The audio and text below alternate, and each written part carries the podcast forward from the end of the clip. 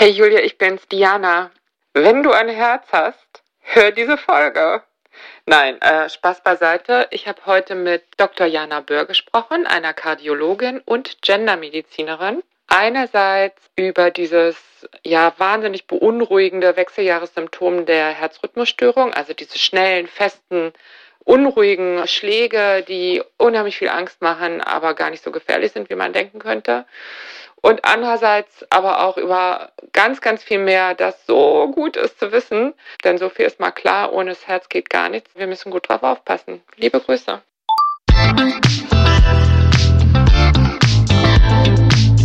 Willkommen zu einer neuen Folge von Meno an mich. Denn dieser Podcast ist für euch, liebe gereifte und interessierte Frauen dieses Landes. Jede Woche sprechen wir mit spannenden Frauen und empowern euch mit Wissen und Inspiration. Wir, das sind Diana Helfrich und Julia Schmidt-Jorzig aus der Brigitte Woman Redaktion.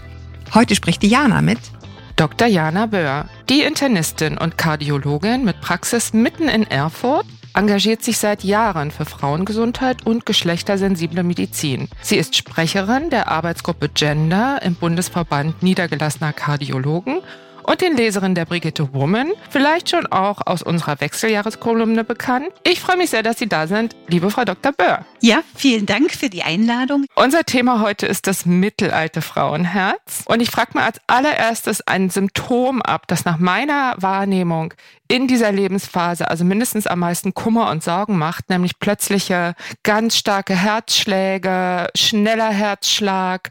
Wenn es in Verbindung mit Hitzewallung kommt, kann man es ja vielleicht noch zuordnen. Aber also ich kenne tatsächlich Frauen, die im Krankenhaus waren wegen Herzrhythmusstörung, weil sie sich wahnsinnig Sorgen gemacht haben. Erleben Sie das auch in Ihrer Praxis? Ja, selbstverständlich. Natürlich ist auch ausschlaggebend dafür, dass viele Frauen jetzt sensibilisiert sind für Herz Symptome, dass wir natürlich wissen, dass der Herzinfarkt, die Herzrhythmusstörung nicht die Erkrankung des Mannes ist, sondern dass beide Geschlechter betroffen sind und dass es gerade auch im Zuge unseres modernen Lebens auch schwere Herzerkrankungen bei Frauen gerade nach dem Klimakteriumseintritt gibt. Also nach den Wechseljahren. Nach ne? den Wechseljahren, mhm. genau, genau. Wenn der Östrogenspiegel sinkt. Aber oft ist es auch so, dass bereits zu Beginn des Einsetzens des Klimakteriums, wo praktisch der Östrogenspiegel vom Körper runterreguliert wird, solche Symptome auftreten. In der Regel dauert eine klimakterische Phase bei jeder Frau so zehn Jahre. Ne? Das ist mhm. unterschiedlich. Bei mancher beginnt es mit 40, bei mancher mit 50. Und jeder weiß oder jede weiß, das besser ausgedrückt, wobei es das bei Männern auch gibt. Die haben ja auch Ach. eine klimakterische Phase und die haben auch solche Beschwerden. Aber eigentlich weiß man, man hat Hitzewallungen und Stimmungsschwankungen, so ein bisschen Depressionen, regt sich über Dinge auf, die man früher relaxed genommen hat. Aber so direkt so Herzrasen, Herzholpern, wenn es auch am Tag auftritt, macht die Frauen natürlich unsicher. Und es ist vernünftig, wenn man das erstmal organisch abklären lässt. Also es heißt ja, dass es sogar vor allen Dingen nachts oder abends, wenn man so zur Ruhe kommt, sehr beunruhigend ist. Vielleicht aber auch, weil man es da mehr wahrnimmt. Und dann höre ich immer, ja, das ist beunruhigend, aber grundsätzlich harmlos. Das habe ich jetzt eben bei Ihnen auch schon rausgehört. Können Sie das nochmal erklären? Also warum muss man sich da keine Sorgen machen? Aber was muss man vielleicht trotzdem tun? Ja, ja beunruhigend ist es, weil es für die Patientin neu ist. Ne? Neu aufgetretene mhm. Symptome, die man so nicht kennt. Und richtig ist auch, wenn man in seinem Tageswerk ist und zu tun hat und in körperlicher Bewegung ist, fällt einem das gar nicht so auf. Sobald man zur Ruhe kommt, und das ist ja in der Regel in den Abendstunden oder dann in den Nachtstunden, spürt man das mehr. Wenn jetzt eine Frau kommt, ist man natürlich als Arzt immer erstmal gefordert, organische Sachen abzuklären. Wenn dann alles in Ordnung ist, kann man die Frauen beruhigen und das auch erläutern, dass es sich um eine harmlose Pulssteigerung oder harmlose Extrasystolie handelt, also so Extraschläge vom Herz, die extra in den Normalschlag hineinfallen und auch beruhigen, dass das erstens dann vergeht, je älter man wird, und das ist ja das absolut sichere, dass wir alle älter werden und nicht jünger, also dass es sich irgendwann dann gibt.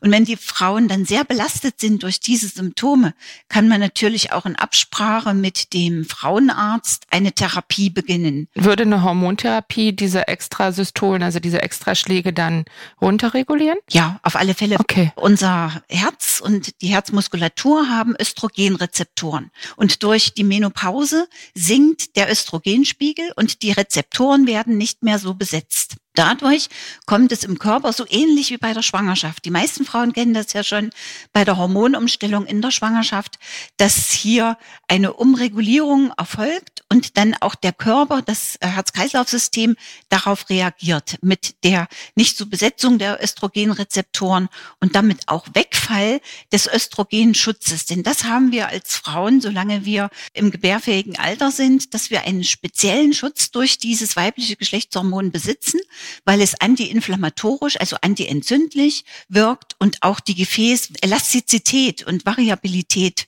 erhält. Ne? Also ein Blutgefäß muss schnell reagieren, schnell sich zusammenziehen, mhm. schnell erschlaffen und das wird durch das Östrogen positiv beeinflusst.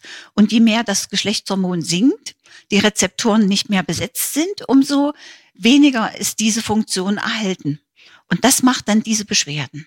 Das macht auch diese Extraschläge. Richtig, genau. Wenn ich das jetzt bei mir erkenne und ja darauf hoffen darf, dass es ganz harmlos ist, aber Sie sagen organische Ursachen abklären, mhm. was müsste dann passieren? Wie läuft so eine Abklärung? Also sinnvoll ist es natürlich in allererster Linie zum Hausarzt sich vorzustellen, weil erstens mal kennt der Hausarzt Sie am besten, über Jahrzehnte meistens begleitend im Leben und kennt auch ihre Vorerkrankung, Begleiterkrankung und kann auch das Risiko, dass etwas Organisches dahinter steckt, am besten abschätzen. Er wird in erster Linie eine klinische Untersuchung machen. Er wird sie abhören, wird den Puls fühlen, wird ein EKG schreiben, also Elektrokardiogramm, wo man quasi den Stromfluss der Herzmuskulatur genau erfassen kann und auch schon sehen kann, ob es da irgendwelche Abnormitäten gibt. Also im Grunde genommen kann es der Hausarzt abklären, ob das Herz in Ordnung ist. Ja, genau, bis zu einem gewissen Punkt. Wenn da irgendwelche Auffälligkeiten sind, wird der Hausarzt sie dann natürlich zum Kardiologen überweisen und wir würden dann dem Verdacht weiter nachgehen mit weiteren Untersuchungen, wie zum Beispiel eine Herzultraschalluntersuchung, um jetzt einen Herzklappenfehler auszuschließen, um die Herzleistung zu beurteilen, die Wanddicken zu beurteilen und natürlich auch eine Belastungsuntersuchung. Meistens ist das entweder äh, ein Fahrradfahren mit EKG-Anlage oder auch ein Laufband, wo man quasi die Leute laufen lässt und EKG und Blutdruck registriert und dann das immer weiter abklärt, ja? Blutuntersuchung habe ich noch vergessen. Denn es kann natürlich auch im Laufe des Lebens mal eine Funktionsstörung im Bereich der Mineralien oder der Schilddrüse auftreten. Das muss man natürlich auch vorher abklären lassen. Ne? Okay, also grundsätzlich Symptom, was tatsächlich sehr oft harmlos ist, aber wie so oft in der Medizin dann im Einzelfall vielleicht doch einen anderen Hintergrund hat, muss man abklären. Weiß man, woher das Phänomen kommt? Sie sagten eben die schwankenden oder die abnehmenden Östrogenwerte, aber kann man das vielleicht so ein bisschen einzirkeln? Dass man sich ausrechnen kann, wird mich das wohl betreffen, ja oder nein. Also ich habe zum Beispiel auch gelesen, dass Frauen, die diese starken Blutungen haben gegen Ende, dass die dann einen niedrigeren Hämoglobinwert haben, also weniger Blutfarbstoff und weniger Sauerstofftransportmöglichkeiten und dass das unter Umständen Herzrhythmusstörungen begünstigt starke Regelblutung zum Ende. Das ist in der Regel bei fast allen Frauen der Fall, weil sich durch diese ganze Umstellung und das Einregulieren diese Blutungen oft sehr stark einstellen, manchmal über zehn Tage. Manche Frauen haben auch nur drei Tage dann die Regelblutung dafür extrem stark, so dass es zu einem starken Eisenverlust kommt. Und dieser Eisenverlust, das ist ja quasi der Grundeisenwert, die Grundvoraussetzung für die Bildung vom Hämoglobin. Und das ist das Transportprotein für unseren Sauerstoff. Als Frauen haben wir, das ist aus der Gendermedizin bekannt, sowieso zehn Prozent weniger Hämoglobin als die Männer, sind sozusagen da von der Natur schon benachteiligt. Aber durch einen zusätzlichen Verlust von Eisen kann es zu zur Herabsenkung der Sauerstofftransportkapazität kommen, was natürlich der Körper versucht auszugleichen. Das heißt, unser Körper registriert, ich habe wenig Sauerstoff im Blut. Also kurbel ich meine Frequenz hoch. Das Herz muss mehr arbeiten. Sie haben quasi, wir nennen das Sinustachykardie. Sie haben einen hohen, normalen Ruhepuls. Das ist jetzt erstmal nichts Krankhaftes, sondern die normale Regulation des Körpers, um zu versuchen, dass der Mensch trotzdem lebensfähig bleiben kann. Das ist Punkt Nummer eins. Da kann es natürlich sein, dass diese Frauen das besonders bemerken. Aber auch da ist es erstmal kein großer äh, Grund zur Sorge. Man kann ein Blutbild bestimmen lassen, den Eisenwert bestimmen lassen, kann dann Eisenpräparat einnehmen und schon ist die Sache geregelt. In der Mehrzahl der Fälle ist es aber so, dass die Patientinnen, die solche Rhythmusprobleme entwickeln, das eher tun, weil die Kreislaufumstellung, also der sinkende Östrogenspiegel eine Rolle spielt. Und ein erhöhtes Risiko, dass man sowas bekommt, das ist leider so wie bei allen Herzerkrankungen, äh, mache ich mich bei meinen Patienten immer eher unbeliebt, indem ich eben halt darauf hinweise, dass es Frauen, die primär Übergewicht mhm. haben, Frauen, die bewegungsarm sind, also keinen Sport machen und die sich auch ungesund ernähren. Ja, das hört man natürlich nicht so gerne. Ja, natürlich. Das ne? ist, ja. also, dass es immer wieder darauf zurückkommt. Ne? Ja, aber okay, aber also so. auch Hm? bei den Herzrhythmusstörungen sind das die wesentlichen. Korrekt. Aber zum Thema Blutdruck möchte ich auch gleich noch kommen. Ja, aber da wäre natürlich bei den Frauen in erster Linie die Empfehlung, wenn man das jetzt so feststellt, dass man auch gleichzeitig mit empfiehlt, sehen Sie zu, dass Sie, das ist gerade bei Frauen mit der wichtigste Faktor, Ausdauerbelastung. Wir Menschen Mhm. sind für das Laufen, das anhaltende Laufen in der Ausdauer geschaffen. Und wir Frauen profitieren extrem davon, wenn wir Ausdauerbelastung machen. Also Joggen, Walken, Nordic Walken, aber auch Fahrradfahren gehört dazu, Skilanglauf gehört dazu, Crosstrainer. Und da ist die untere Stufe, das ist leider auch wissenschaftlich belegt. Da gibt's jetzt die erste europäische Leitlinie der, Deut äh, der, der Fachgesellschaft für Kardiologie, die in die deutsche Fachgesellschaft jetzt auch übernommen und übersetzt wurde. Und da ist eine Mindestdauer von 150 Minuten Ausdauerbelastung pro Woche vorgesehen. Mhm. Wie klein man das stückelt, ist dann aber egal. Ja, wollte ich gerade sagen. Das heißt, Sie Mhm. müssen dann quasi in der Woche sehen, dass Sie auf Ihre 150 Minuten kommen. Zusätzlich wird empfohlen, an drei bis fünf Tagen noch Kraftsport zu machen, um die normale Muskulatur, die auch im Alter sich zurückbildet, genauso bei Mann als auch bei Frau, stabil zu halten. Also ein athletisches Krafttraining sollte man durchführen. Ungefähr 20 Minuten und dann verschiedene Muskelgruppen, also Rumpf, Bauch, Rücken, Extremitäten, also Arme und Beine, sollte man unbedingt mit durchführen. Und ab dem 65. Lebensjahr wird noch ein Sturzprophylaxe, also koordinatives Training empfohlen, wie zum Beispiel Yoga. Ist auch sehr gut. Mhm. Okay, das ist natürlich was, worüber wir immer wieder sprechen hier Ja. bei Meno an mich, aber ja, klar. Das A und O. Ich empfehle meinen Patientinnen immer, dass es mehr Sinn macht, auf die Dauer seinen Lebensstil so zu ändern, dass man einen positiven Effekt hat, als sich irgendwelche Medikamente verschreiben zu lassen. Man kann natürlich, wenn die Symptome sehr belastend sind, einen sogenannten Beta-Blocker verschreiben. Das ist quasi ein Medikament, was den Puls runterreguliert, chemisch sozusagen. Aber erstens hat es auch Nebenwirkungen, unter anderem auch eine Gewichtszunahme, die ungewollt ist und dass der Puls unter Belastung nicht so ansteigt wie physiologischerweise. Also man ist dann so ein bisschen gebremst und das führt dazu, dass die Ausdauerbelastung auch schwerer fallen und auch der, das Alltagsleben. Unter Beta-Blockern. Unter Beta-Blockern, genau. Mhm. Es ist besser, Mhm. das auf natürliche Weise zu regulieren. Mhm. Manche schaffen Also es, manche nicht. Es ist halt so. Ja, aber es ist dann ja auch immer so, man weiß ja diese Dinge. Frauen, die uns zuhören, wissen all diese Dinge, ne? wie wichtig Sport ist und so weiter und Muskelerhalt und all das. Aber es braucht dann immer, also das ist zumindest meine Beobachtung, einen so einen Moment, wo man dann anbeißt und vielleicht wirklich was verändert. Mhm. Deswegen finde ich immer, man kann es auch nicht zu oft sagen, weil vielleicht, ja, ist, also wenn, wenn jemand gerade in der richtigen Verfassung ist und es dann nochmal hört, dann ändert sich vielleicht wirklich was. Es ist Mhm. ja nicht so leicht. Ich wollte einmal noch mal ganz kurz fragen zu dem Thema Herzrhythmusstörungen. Das kann ja auch eine Nebenwirkung sein von Medikamenten, ne? Und auch dafür sollen Frauen ja anfälliger sein als Männer. Ne? Mhm. Macht sich das so in ihrer Praxis tatsächlich bemerkbar und was sind das für Medikamente? Also direkte Herzrhythmusstörung als Nebenwirkung kommt äußerst selten vor. Okay. Dann müssen Sie natürlich eine relevante Herzerkrankung haben, wie zum Beispiel eine Durchblutungsstörung am Herzen, also koronare Herzerkrankung, oder Sie haben einen schwerwiegenden Herzklappenfehler oder einen angeborenen Herzfehler, dass Sie potente Antiarrhythmika bekommen und diese können ihrerseits Rhythmusstörungen verstärken oder diese auslösen.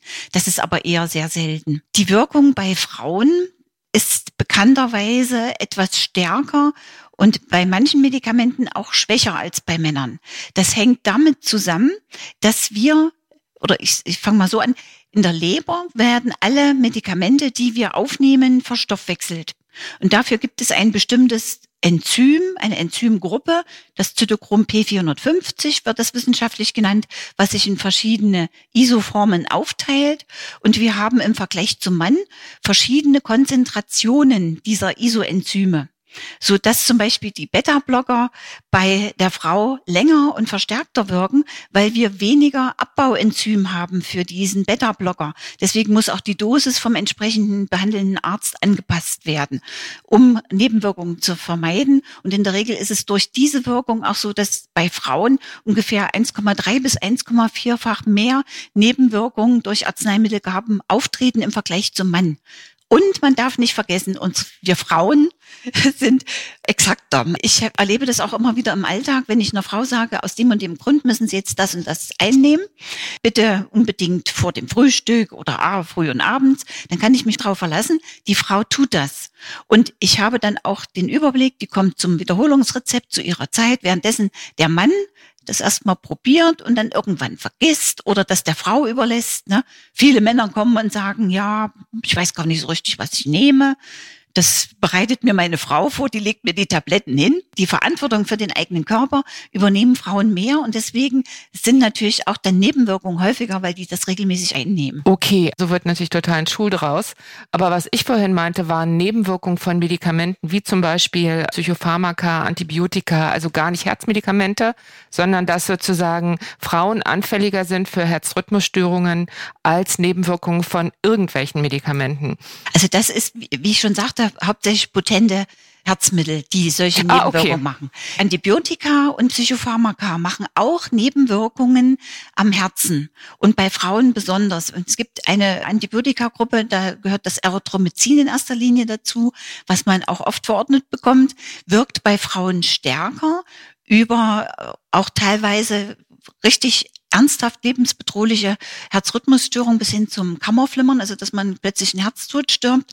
Und das hat den Hintergrund, dass wir als Frau, das wissen wir aus der Gendermedizin, eine verlängerte Phase der Erregungsrückbildung am Herzen haben und dadurch solche Rhythmusstörungen verstärkt auftreten. Aber das hat jetzt nichts mit den Rhythmusstörungen zu tun, die wir eigentlich besprechen jetzt, die üblich okay. sind also Sonderfall Herzrhythmusstörung als Nebenwirkung von Medikamenten sind Frauen auch noch mal mehr anfällig. Und ja. wenn ich mir jetzt eine mittelalte Frau mit diesem Herzrhythmussymptom vorstelle, die dann noch Erythromycin gerade braucht, ist es vielleicht ganz besonders schwierig. Ja, also deswegen genau. wollte ich das einmal noch mal kurz anreißen.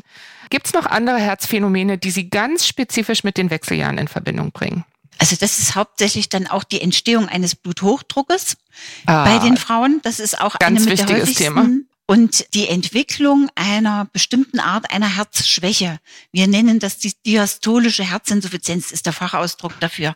Das ist quasi wie eine Steifigkeit des Herzmuskels, die vor allen Dingen Frauen betrifft, wo das Muskelfasergefüge sich nicht mehr so richtig relaxen kann und dadurch eben Symptome wie Luftnot, Belastungsschwäche auftreten. Man kommt eben nicht mehr mit zwei Einkaufstüten die Treppe hoch. Das sind so die, die Dinge, die die Frauen eben auch zu uns führen zur Abklärung. Aber wenn ich es richtig verstehe, sind das ja nicht Symptome, die wie diese Herzrhythmusstörungen dann auch wieder vergehen, ne? Die bleiben genau. dann ja bei einem. Genau. Okay, jetzt kommen wir zum großen Bereich Herz-Kreislauf-Erkrankung. Da mhm. wollte ich nämlich auch, also vor allen Dingen das Thema Blutdruck ansprechen. Ich habe mir jetzt in der Vorbereitung nochmal die Kurve angeguckt, wie sich der Blutdruck entwickelt. Frauen haben ja ganz oft mit einem niedrigen Blutdruck zu tun, ne? Richtig, genau. Und das begleitet sie ihre ganze Jugend, mhm. auch wegen des vielen Östrogens. Und dann kommt irgendwann der Tag und man sieht es in diesen Kurven, also bei allen Menschen geht der Blutdruck ab 50 einfach nach oben. Es ist so. Das macht natürlich dann erst recht ein Problem, wenn man überhaupt nicht damit rechnet, ne?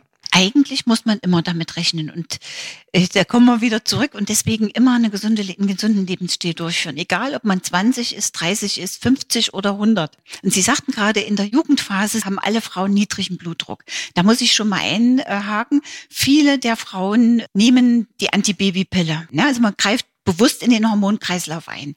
Und das führt bei vielen Frauen, insbesondere auch wieder, das muss ich jetzt leider wieder sagen, bei den Patientinnen, die bewegungsarm sind und Übergewicht haben zu der Entwicklung eines Hypertonus, also eines Bluthochdruckes. Und da müssen wir dann auch gemeinsam mit den Frauenärzten sagen, also es tut uns leid, sie können die Pille nicht mehr nehmen. Aber auch ohne Pille kann man mit einem sehr schlechten Lebensstil, und da habe ich bisher noch eines der wichtigsten Risikofaktoren vergessen, bei, gerade bei Frauen, das ist das Rauchen nicht nur für Herz-Kreislauf-Erkrankungen, sondern das ist das, was, sagen wir mal, mich immer so ein bisschen verzweifeln lässt, auch die Entwicklung von Krebserkrankungen. Frauen nehmen das halt ein bisschen auf die leichte Schulter, mhm. aber wenn dann der Brustkrebs da ist, hat man schon einen Teil seines Lebens, seiner Gesundheit ein bisschen verbaut. Und genauso kann sich da auch der Bluthochdruck entwickeln. Und weil Sie vorhin noch gefragt haben, wie entwickelt sich der hohe Blutdruck im Alter?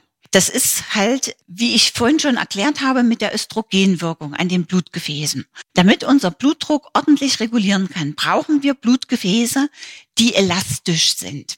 Das heißt, sie müssen sich schnell zusammenziehen und schnell wieder erschlaffen, je nachdem, welche Lage der Körper einnimmt im Raum. Ne? Im Stehen müssen die unteren Gefäße in den Beinen sich ganz schnell zusammenziehen, damit es uns nicht schwindlig wird, dass das Blut nicht versackt. Und je älter man wird, umso mehr sinkt die Gefäßelastizität und die Fähigkeit zu regulieren. Aber auch das kann man positiv beeinflussen, wenn man nämlich nicht raucht, kein Übergewicht hat und regelmäßig Ausdauerbelastung macht. Dann kann man auch mit 100 einen, wie zum Beispiel, wir haben hier einen sehr guten Volkslauf am Rennsteig, das ist durch den Thüringer Wald. Und das ist ein Marathon und der älteste Teilnehmer ist 89. Und mhm. auch in der Gruppe W75 sind noch so viele Frauen da aktiv. Wenn Sie die sehen, würden Sie das niemals glauben. Aber ein aktives Leben schützt vor Erkrankungen im Alter. Das ist leider, kommen wir mal wieder drauf zurück.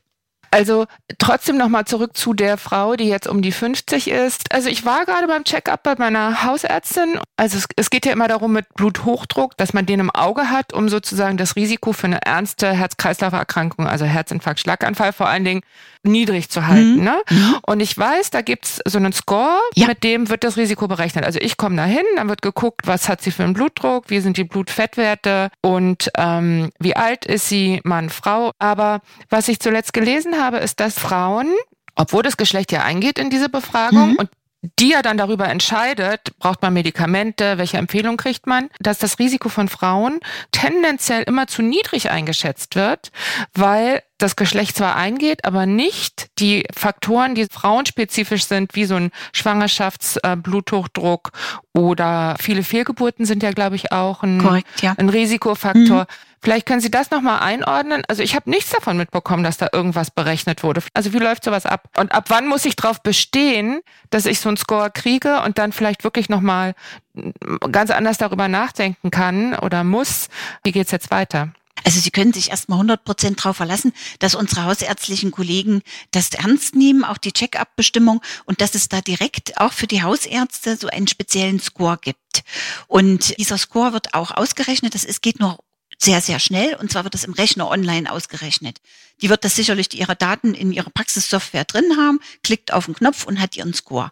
Sie können aber, wenn Sie das mehr interessiert, können Sie auch das nächste Mal fragen, können Sie mir das mal ausdrucken. Okay, also passiert beiläufig. Genau, genau, genau. Mm. Viele Patienten wollen es ja auch gar nicht so genau wissen. Wichtig ist natürlich die Risikoeinschätzung. Und da haben Sie vollkommen recht, dass in der Schwangerschaft auftretende Symptome und Erkrankungen wie zum Beispiel Schwangerschaftsbluthochdruck und Schwangerschaftsdiabetes, in den Score nicht mit eingerechnet werden und dass die natürlich nochmal einen erhöhten Risikofaktor darstellen.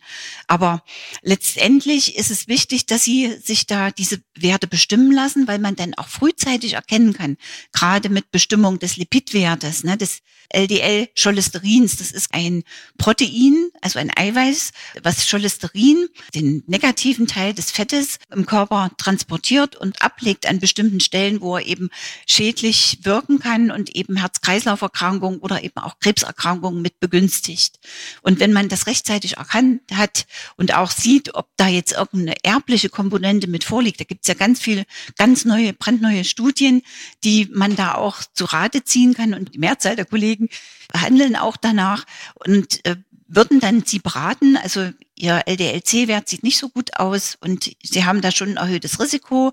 Meistens muss man dann auch noch nachfragen, ob in der Familie Erkrankungen waren, wie zum Beispiel Vater, Großeltern, Mutter, dass man das abcheckt. Es sind da Herz-Kreislauf-Erkrankungen gewesen, gab es einen plötzlichen Herztod.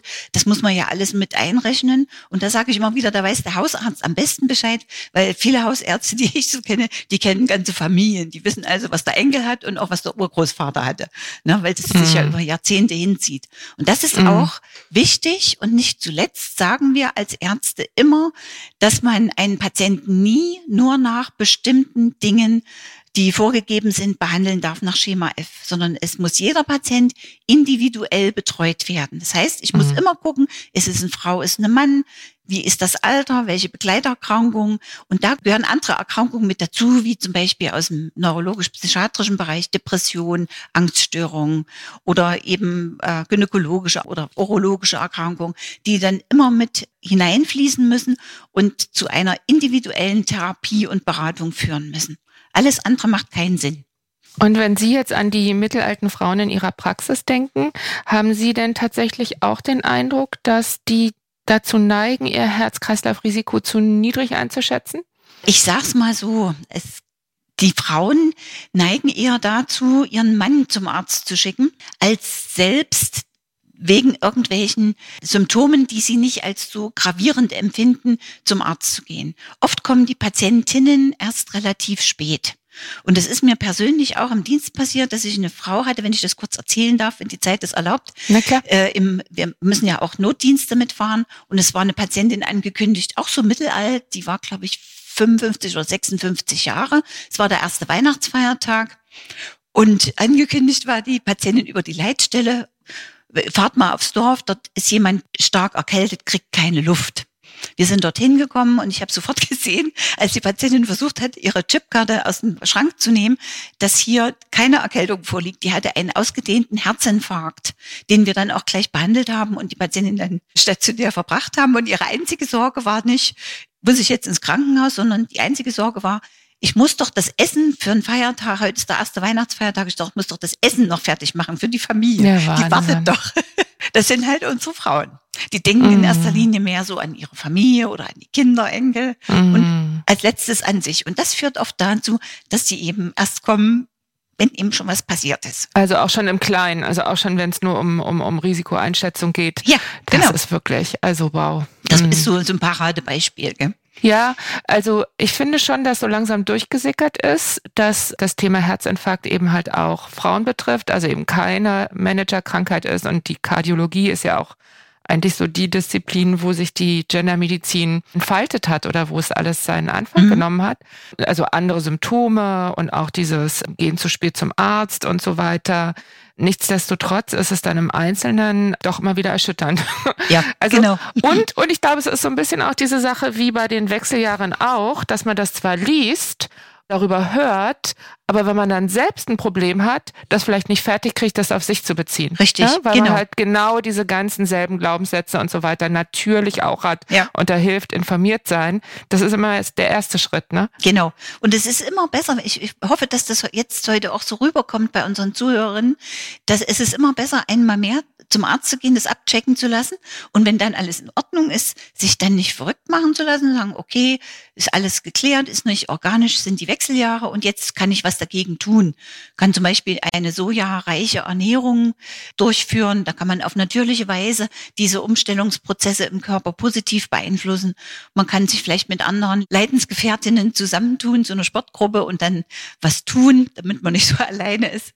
Und oft ist ja auch, ich sag's mal, dieser Faktor, dass man sich nicht traut, ab einem gewissen Lebensalter, das sagen auch viele Frauen zu mir, ins Fitnessstudio zum Beispiel zu gehen. wenn jetzt kein mhm. so gutes Wetter draußen ist, dann macht man halt nichts. Inzwischen gibt's aber auch Fitnessstudios, die nur Frauen aufnehmen, gerade für solche Patientinnen. Oder es besteht auch die Möglichkeit, sich dann einfach mit anderen Frauen zusammenzutun. Gibt's bestimmte Bereiche, die nur für Frauen sind. Das muss man sich dann halt mal anschauen und muss ein bisschen aufgeschlossener sein. Und es ist immer wichtig und gut, wenn man was für sich selbst tut. Nicht nur für Kinder und Enkel. Das machen ja die meisten. Das ist die, ja, die Hauptbeschäftigung. Ja uns nicht ausgenommen, denke ich mal. Ja, mhm. ja, also das ist nicht so trivial. Ne? Mhm. Ähm. Ich verstehe das auch, aber ich habe dadurch, dass ich auch viel zu tun habe in der Praxis und eben auch möglichst fit und mobil bleiben muss, auch Lehrgeld bezahlt und mache das jetzt wirklich, ziehe das durch. Und Ihr Sportprogramm? Ja. Mhm.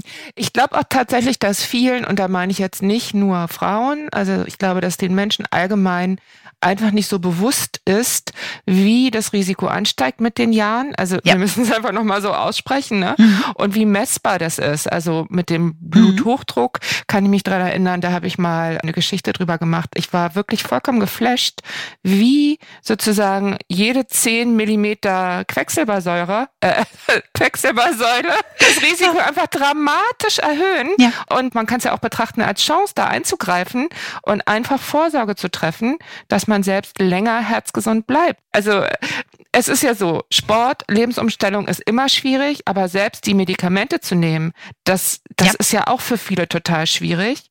Und diese Anerkenntnis, wie sehr man von, von Blutdrucksenkern und von Blutfettsenkern profitiert, also das war für mich auch ein richtiges Aha-Erlebnis. Ich habe das gar nicht wahrhaben wollen, weil das ja im Grunde genommen nichts anderes heißt, als dass man wirklich selber verantwortlich ist. Ne? Genau. Und gerade bei diesen Herz-Kreislauf-Themen ist es ja so gut untersucht, wie in ganz wenigen anderen Bereichen. Ne? Deswegen, also es tut mir sehr leid, liebe Hörer, wenn wir hier mit der, mit der, mit dem Zeigefinger kommen und mit der Gewissenskeule, aber es muss irgendwie mal einsickern. Ist ja kein ne? Zeigefinger, das ist, sage ich auch immer meinen Patienten, das ist ja nicht bös gemeint. Es ist die Vermittlung ja, von wissenschaftlichen doch, ne? Erkenntnissen, die für die Patienten und insbesondere für unsere Patientinnen essentiell wichtig sind. Und wir müssen einfach wieder lernen, mehr Verantwortung für unsere Gesundheit und für uns selbst zu übernehmen. Wir dürfen das nicht alles abgeben. Keiner von uns. Und es ist auch keine Ausrede zu sagen, ich habe viel zu tun. Wer arbeitet, hat meistens eben einen ausgefüllten Arbeitstag. Wer Familie hat, wer kleine Kinder hat, verstehe ich alles. Aber mein alter Professor an der Uni in Jena hat immer gesagt, das fand ich immer ganz furchtbar. Als, als ich jünger war, hat er immer gesagt, Frau Böhr, es ist, man hat immer für das Zeit, was einem wichtig ist. Und wenn Ihnen Ihr mhm. Körper und Ihre Gesundheit nicht wichtig sind, dann machen Sie auch keinen Sport. Mhm. Aber deswegen glaube ich, ist das jetzt genau das Alter, um sich damit zu beschäftigen, ne? mhm. ne? weil äh, es wird ja tendenziell doch ein bisschen zeitfrei, wenn Kinder größer werden und das Thema Gesundheit wird einfach auch größer. Ja. So, jetzt wollte ich noch mal einen kleinen Sprung machen. Im Übrigen gibt es ein sehr schönes Buch von einer niederländischen Kardiologieprofessorin Angela Maas das weibliche Herz, wie Frauenherzen schlagen und was sie gesund hält. Also wer sich interessiert, das ist wirklich lesenswert. Frau Maas sagt, bei ihr kommen dann oft Frauen, die schon um die 60 sind und die sagen, ich habe wieder ganz schlimme Wechseljahressymptome, ich schwitze, mein Herz rast und so weiter und so fort. Und dann war die Botschaft von Frau Maas, dass das dann sehr oft ein unerkannter hoher Blutdruck sei wo immer noch gelehrt wird, er sei überhaupt nicht spürbar. Er ist ja oft auch wirklich kaum spürbar. Das ist ja so gemein, dass man dann Tabletten nimmt, obwohl man sich überhaupt nicht krank fühlt. Aber gerade dieses Schwitzen und das schlagende Herz und auch so eine gewisse Nervosität, dass das verwechselt würde mit Wechseljahren. Ist das jetzt so eine theoretische Professorenbetrachtung oder ist das was, wo Sie sagen, ja, aufgepasst, das ist mir auch besonders wichtig? Es ist natürlich keine besondere Professorenbetrachtung, sondern das gibt's wirklich. Mhm. Natürlich hat die Frau Professor auch recht, wenn sie sagt, bei Frauen weit über 60 ist die Wahrscheinlichkeit, dass es durch den sinkenden Hormonspiegel zu solchen Symptomen kommt, sehr, sehr gering, weil das Klimakterium dann meistens mit Mitte 50 dann durch ist. Ne? Also diese Umstellungsphase ist dann irgendwann durch. Und man muss dann bei diesen Frauen besonders darauf achten und auch organisch abklären, ob jetzt Erkrankung vorliegen. Das kann natürlich ein Bluthochdruck sein, es kann aber auch eine Schilddrüsenfunktionsstörung aufgetreten sein. Es ist relativ häufig, dass das auch übersehen wird, auch bei jüngeren Leuten. Ne, Im Anschluss an einen banalen Virusinfekt bekommt man eine Miterkrankung der Schilddrüse als Autoimmunerkrankung. Man nennt das Hashimoto-Thyreoiditis, die oft nicht erkannt wird, auch gerade bei Frauen, die eben auch solche Beschwerden machen kann. Und da muss man halt gezielt nachschauen und auch den Blutdruck mit anpassen, ja? Mhm. Ich wollte Sie jetzt ganz zum Abschluss nochmal fragen. Wir haben ja vorhin schon angerissen, dass die Kardiologie sowas ist wie die Keimzelle der geschlechtersensiblen Medizin. Ne? Und das ist ja schon so hm, gute 20 Jahre her, ne? dass ja. das so Schwung aufgenommen hat, das Thema. Und Sie verfolgen das ja schon sehr, sehr lang. Also erstmal hätte ich gern gewusst, wie würden Sie denn das einschätzen? Nach meiner Wahrnehmung gab es einen wahnsinnigen Schwung so zwei Wellen. Wo stehen wir da gerade? Also ist das ein populäres Thema oder ist man im Augenblick eigentlich eher an dem Punkt, wo man sagt, okay, wir haben das jetzt erkannt, aber wir erkennen auch, wir kommen da nicht in großen Schritten weiter voran, deswegen ist es im Augenblick vielleicht ein bisschen weniger interessant? Oder läuft sozusagen die Genderwelle mit anhaltender Intensität immer noch weiter? Also da muss man sagen, wir sind in einer Phase, wo das richtig Fahrt aufnimmt. Mm, das ist super. Die Gendermedizin ist ja ein interdisziplinärer Bereich und inzwischen haben auch ganz harte Fachbereiche wie zum Beispiel die Chirurgie oder die Herzchirurgie das auch erkannt, dass es wichtig ist, geschlechterspezifische Untersuchungen und Behandlungen der Patienten zu machen. Und im Prinzip sind wir jetzt in der Phase, dass Ärzte, die jetzt in der Ausbildung sind oder in der Facharztausbildung, direkt auf Gendermedizin mit geschult werden, dass es da eine spezielle Ausbildung gibt, weil das eben so ganz, ganz wichtig ist. Die Tatsache, dass es ausgerechnet in der Kardiologie begonnen hat, hängt damit zusammen, dass es eben viele Herzerkrankungen gibt, die bei Frauen spezifisch sind. Na, und auch dann, weil sie bei Frauen spezifisch sind oder häufiger vorkommen mit anderen Symptomen, mit anderen Therapiemöglichkeiten, besonders beachtet werden müssen. Und deswegen hat sich dann irgendwann das mal entwickelt, dass man geguckt hat, Mensch, hier stimmt was nicht, wir können die Frauen nicht so behandeln wie die Männer. Hier ist ein Unterschied da und man hat danach geforscht. Und da gibt's ja die Frau Professor Regit Sarkosek an der Charité in Berlin, die das sehr engagiert betrieben hat und die ist jetzt leider in Rente, aber das ganze Institut ist dort sehr aktiv. Es gibt auch international große Register, wie zum Beispiel in der Universität in Zürich, wo auch die ganzen Daten aus Europa eingehen und Gendermedizin ist auf keinem Kongress mehr wegzudenken. Nicht nur Kardiologie, sondern auch allgemeine mhm. innere und auch andere mhm. Fachkongresse. Da ist Gendermedizin ein großes Thema. Zum Glück. Liebe Frau Dr. Bär, ich freue mich sehr, dass Sie da waren. Vielen, vielen Dank, dass Sie sich die Zeit genommen haben.